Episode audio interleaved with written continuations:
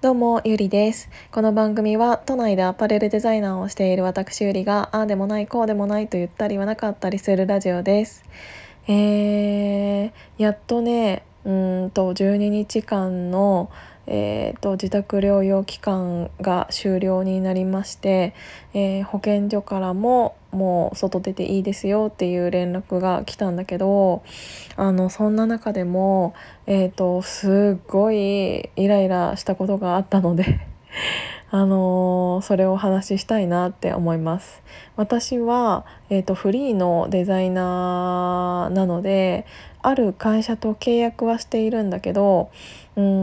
んと個人事業主なので業務委託っていう形でもなく本当にその会社と取引をしている取引先になるんですよね。なんだけどうんとまあなんだけどっていうかで取引先になるから正直そこまでの個人情報を、えーと、会社側に提出する義務っていうのはないと思ってるんですないと思っているっていうかないんですよね。なのにうんと私がコロナになったっていう事実を会社の人に、えーと、伝えたらなぜか会社側が私のことをめちゃくちゃ管理し始めたんですよ。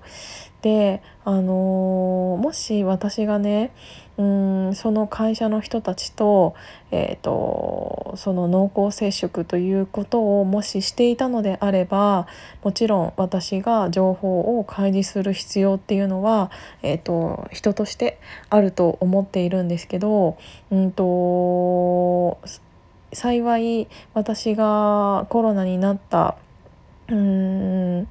発症した1週間ぐらいっていうのはその会社の人間と誰一人として会ってなかったんです。であの会議だったとしても Zoom 会議で、えーと取引をしていたのでその会社には正直一切、えーと、迷惑はかけていない状態なんですね。なのにもかかわらず、えーと、毎日のように、うんと、今日は、えーと体温が何度あってうんとどういう症状があってっていうのを報告してくださいって言われて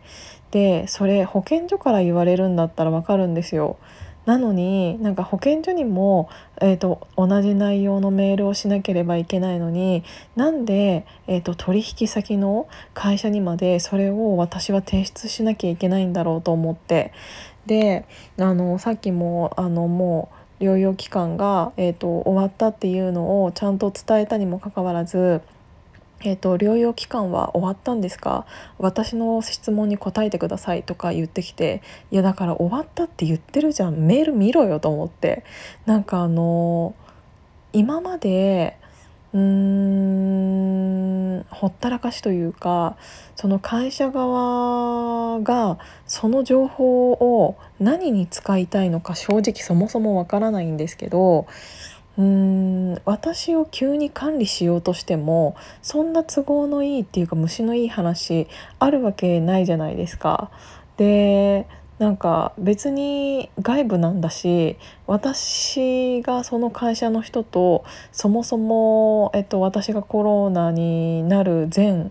も後もあの商談さえミーティングさえあってしていないってなったら会社側が私を管理する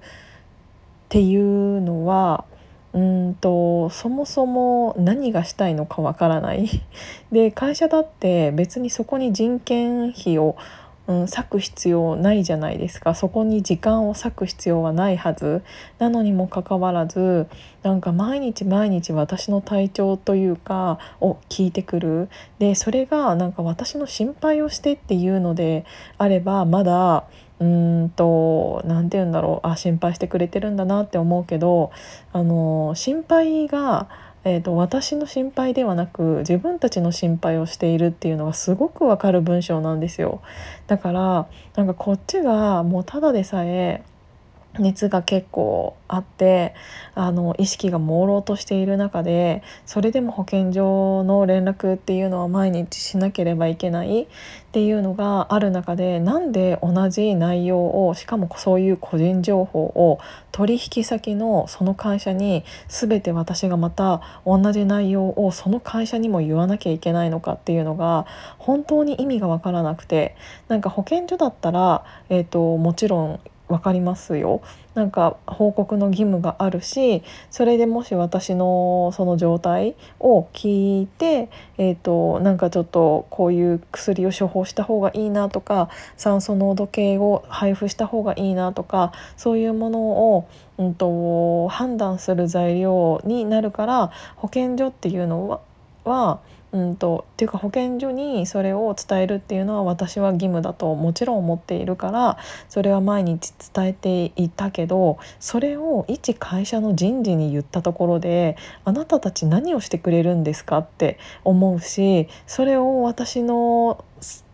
それを聞いたところで何もしないの分かっているしあなたたちは私を急にそれ管理しようとして何がしたいんですかっていうその意図が分からない。意図が分からないのに私が一回伝えた内容もちゃんとメールを読まずにあのあっちがイラついた感じで私にもう一回同じような質問をしてくるっていうのが本当に毎日ストレスで仕方がなくてもう本当にこんな会社さっさと辞めてやりたいって思いました。もう何がしたいんだろうなと思って。うんなんか都合のいい時だけ自分たちが管理しようとしたところでそもそもお前らに何のうーん何て言うんだろうな。ど、うん、信頼関係ができていない中で急に人を管理しようとし始めてももうあのそこのうん人間関係っていうのを破綻しているっていうかそもそも生成されていないのにもかかわらずそういうことだけをしたい人たちって何がしたいんだろうなって本当に思いました。なんかこんなことをしている時間があったんだあるんだったらマジであのコロナでこの下がった売り上げどうにかしてみるよと思ってもう本当にそれがねイライライライラずっとしてた。なんかただでさえ体調が悪い時になんか自分たちのなんか心配みたいなものを心配っていうか自分の会社に非がないようにの心配だけを、えーと、安心に変えたいがためにこっちになんかこっちが苦しんでいる時に連絡するのだけは本当にやめてほしいと思ってもう本当にねうーん大きい会社ってまあ大きい会社が全てそういうわけではないと思いたいんだけどうんなんか会社ってこういう人たちなんだなっていうのをすごく思いました。だからうんなんかなんて言うんだろうな。仕事のこともそうだし自分のプライベートのこともそうだしあのコロナの時にいろいろ考えさせられるうんきっかけにはなったけど本当にこの会社とは早く縁を切りたいなっていうのを心から思った一つの原因でしたっていうのを本当に伝えたかった。もう本当にねずっとイライラしてたの。なんでこんななんかそもそもこんなに辛い体調面で辛い時に精神的にそういうことまでやってくるんだろうっていうのがなんかすごく悲しかったっていうか、うん、こういう人しかいないんだなっていうのを改めて思ったからこういう人間には本当になりたくないなって思ったしこういう会社とは、うんと、早く縁を切って早くに、うん、関係ないところに行きたいなっていうのを改めて思いましたっていうお話でした もうなんかあのコロナが自分のコロナがある程度明けてあのいきなりこんな文句で申し訳ないんですけどやっぱり自分が弱ってる時ってあの周りの人の態度って本当にうーんいろいろ考えさせられるなっていうのをすごく感じたよっていうお話でした。なんか自分が弱ってる時にさ周りがあのしてくれる態度でさであの結構がっかりすることもあると思うし逆に思ったよりあこの人なんかちゃんと考えていろいろ連絡くれてるんだなって思う人もいるだいるしなんかすごく両